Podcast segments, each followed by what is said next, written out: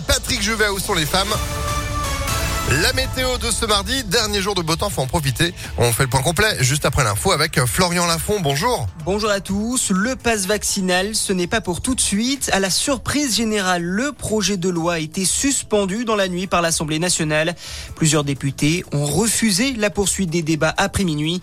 Un coup de théâtre qui décale donc le calendrier de l'exécutif qui avait prévu une mise en vigueur de ce pass vaccinal le 15 janvier. En attendant l'adoption du pass vaccinal, d'autres mesures sont entrées en vigueur hier pour lutter contre le coronavirus, notamment l'interdiction de manger et boire dans les transports. Et bien sûr, BFM TV, Jean-Baptiste Djibari a tenu à préciser les règles concernant l'alimentation pour les voyageurs.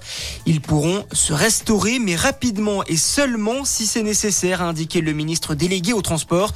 Le masque peut être retiré pour manger ou boire, mais doit être remis de suite après.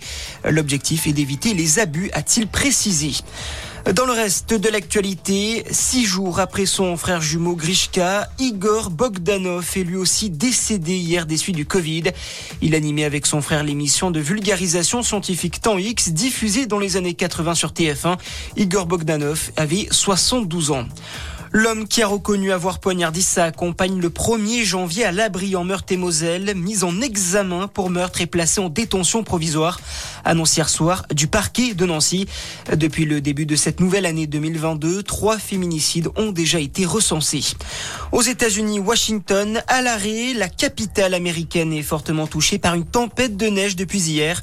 Au moins 18 cm de neige sont tombés. Résultat, fermeture des services fédéraux et des écoles. Et puis le foot, pas de miracle pour Vannes, club de National 2. Les Bretons ont été logiquement battus par le PSG hier soir en 16e de finale de la Coupe de France 4 à 0.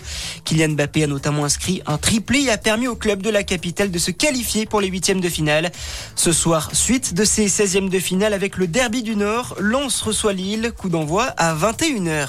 Voilà pour l'actualité. Passez une excellente matinée à notre écoute. Merci beaucoup. Retour de l'info à 6h30 sur Impact FM avec Sandrine Ollier. En attendant, impactfm.fr. 6h02.